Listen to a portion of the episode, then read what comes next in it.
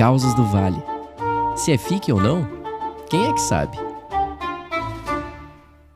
Te encuentro despierto, me dices lo siento, con una lágrima derramas.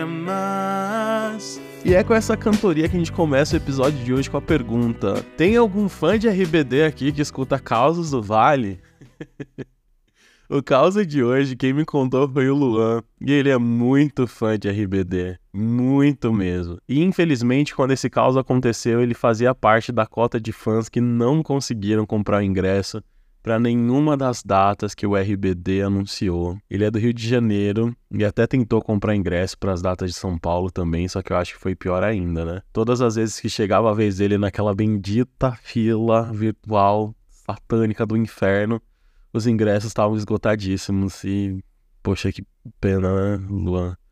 Não tem nada mais frustrante do que você não conseguir comprar o ingresso de um show que você queria muito ir. Eu, por exemplo, eu queria muito ter ido no show de Sandy Jr., não consegui. queria muito ter comprado ingresso pro show do The Weeknd que vai acontecer no final do ano. Não consegui. Queria muito ter comprado ingresso pro show da Rosalia, mas eu não tinha dinheiro. Então, eu te entendo, Luan, e deve ter muita gente que te entende também. Mas deixando um pouquinho essa história do ingresso de lado, o Luan, ele usava um aplicativo de relacionamento. Sabe esse aplicativo que você dá match com as pessoas? Que eu não vou falar o nome porque eles não estão patrocinando a gente. pois bem, ele usava esse aplicativo, só que ele estava ali naquela fase de não ser mais para encontrar um relacionamento.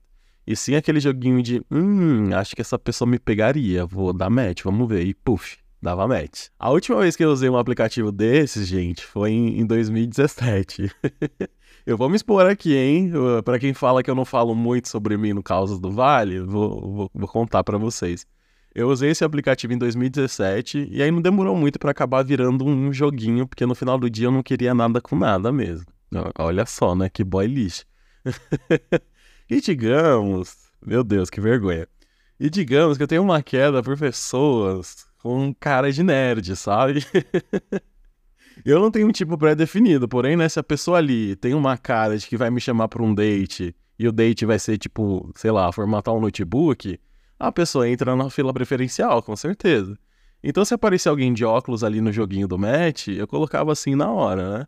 E aí o resultado foi que depois de um mês eu já podia abrir uma ótica de tanta gente de óculos que eu, que eu tinha ali no aplicativo. Aí vamos voltar pro Luan, vamos voltar a fa falar do Luan. E aí o Luan, ele tava nessa vibe também. Só que o pré-requisito dele era ter pelo menos o gosto musical compatível, porque de acordo com ele, uma pessoa que é fã das mesmas coisas que ele, é impossível ele não gostar. E foi assim que ele conheceu o Uri. O Uri é uma pessoa trans não binária e os pronomes que ele utiliza são ele e dele. Primeira pessoa trans não binária que aparece aqui no Caos do Vale, gente. Que maravilha. E quando o Luan ele conheceu o Uri, ele percebeu que tinha sido um match real, real mesmo, porque eles tinham muito em comum, muito.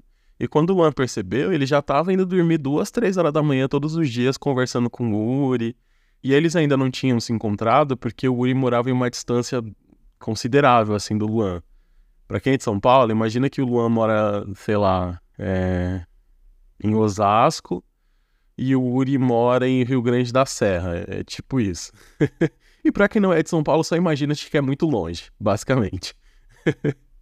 então, teve que haver todo um combinado ali, uma questão de logística para o primeiro encontro, né? Cara a cara dos dois. E, gente, foi um date perfeito. Eles já embarcaram numa vibe super amorzinho, mãos dadas, demonstração de afeto em público, coisa que o Luan nunca tinha feito, barratido na vida. E o Luan disse que o Yuri, já naquele primeiro date, fez com que ele se sentisse tão confortável e tão amado, gente. Não amado tipo, ó, oh, eu te amo e tal, mas o Yuri, ele era tão carinhoso que o Luan não queria sair mais do cangote dele. E que gostoso, né, gente? Alguém ficou engatilhado aí? e aí, depois desse primeiro date, eles seguiram se encontrando sempre que eles podiam, isso num período de um mês e meio ali, e o Luan completamente em pânico, porque ele estava super apaixonado pelo Yuri. Só que ele não queria bancar o emocionado, né? E o Yuri pegando, né, o mundo e dando pro Luan toda vez que eles se viam pessoalmente. E foi um pouco antes da, da época ali que ele conheceu o Uri que rolou toda essa treta do ingresso da RBD, né? Que ele não conseguiu comprar. E aí um dia eles estavam conversando de música e tal, e aí o Luan comentou, né, que é super fã da RBD. E aí o Uri falou, como assim? E você vai no show? E aí quando o Luan disse que não, o Uri deu até uma murchada, assim, o Luan falou. Porque o Uri ia, gente. Ele e os amigos dele tinham conseguido comprar ingresso pro show. E o Luan ficou arrasado, né? Que ele já tava tão entregue ao que ele tava vivendo ali com o Uri, que ele já tinha até imaginado os dois ali abraçadinhos, ouvindo Salva-me del olvido. eu tô muito cantor hoje, né? Vocês perceberam? Hoje eu vim numa vibe karaokê pra apresentar o Causas do Vale.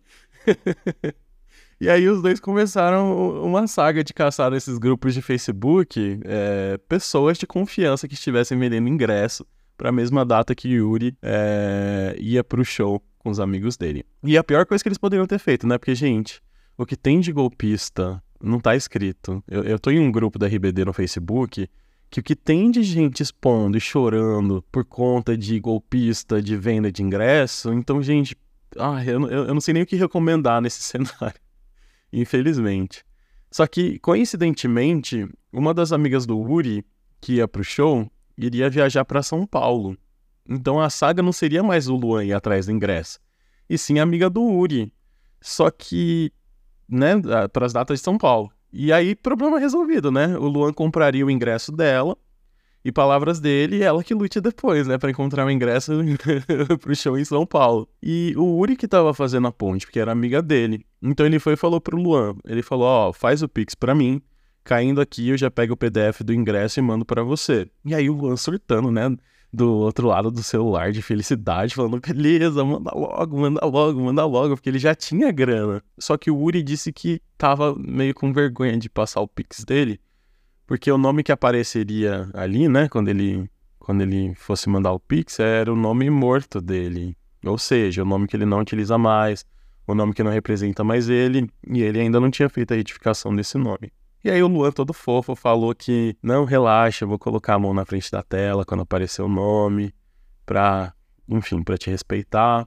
E foi o que ele fez, né? Ele fingiu ali que não viu o nome, mandou o comprovante pro Uri, apagou a mensagem né, que ele havia enviado com, com comprovante, para que aquela informação do nome morto do Uri não ficasse na mente dele. Fofo, né, gente? Fofo. Aí depois que ele mandou, ele já mandou aquele famoso. Chegou aí, Yuri falou: Ó, oh, vou confirmar, calma aí. E aí ele esperou, né? Esperou, esperou, mandou um pontinho de interrogação e esperou, esperou e esperou mais um pouquinho. E ele tá esperando até hoje, gente. O Uri sumiu. Ele bloqueou o Luan em tudo, absolutamente tudo. E demorou um tempo, mas o Luan deu o braço a torcer de que ele caiu em um golpe, gente. O Uri aplicou um golpe no Luan. E quando o Luan ele caiu na real, ele percebeu que tudo fazia sentido, gente. O Uri super pagava de low profile, então ele não tinha muitas coisas nas redes sociais. As fotos que ele usava como foto de perfil era sempre foto de anime.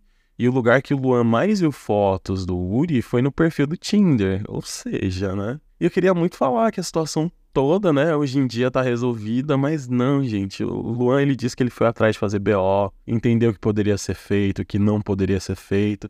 Só que infelizmente o caso dele foi tratado como só mais um e ele, né, sem o um mínimo de rastro do Uri. Ele chegou aí até a cidade, né, para bem cara de pau mesmo, sair perguntando para qualquer pessoa que passasse na frente dele se conhecia o Uri, mas não teve sucesso. E eu acho pouco provável que o Uri de fato more naquela cidade que ele comentou com o Luan, porque afinal é um golpista. E essa, infelizmente, é a história do nosso amigo fã de RBD, Luan. E se alguém tiver alguma dica de como ajudar ele, manda aqui pra gente na caixa de perguntas do episódio, ou manda em algum direct, pode ser do Twitter do Instagram, que a gente faz com que essa mensagem chegue até o Luan, tá bom? e é isso, Luan, eu sinto muito. E, pessoal, vejo vocês no próximo Causas do Vale.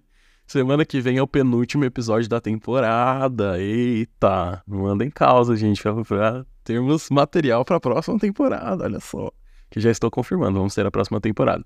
Mas para que seja um sucesso, mandem causas pra gente, tá bom? Beijão, gente, até o próximo episódio.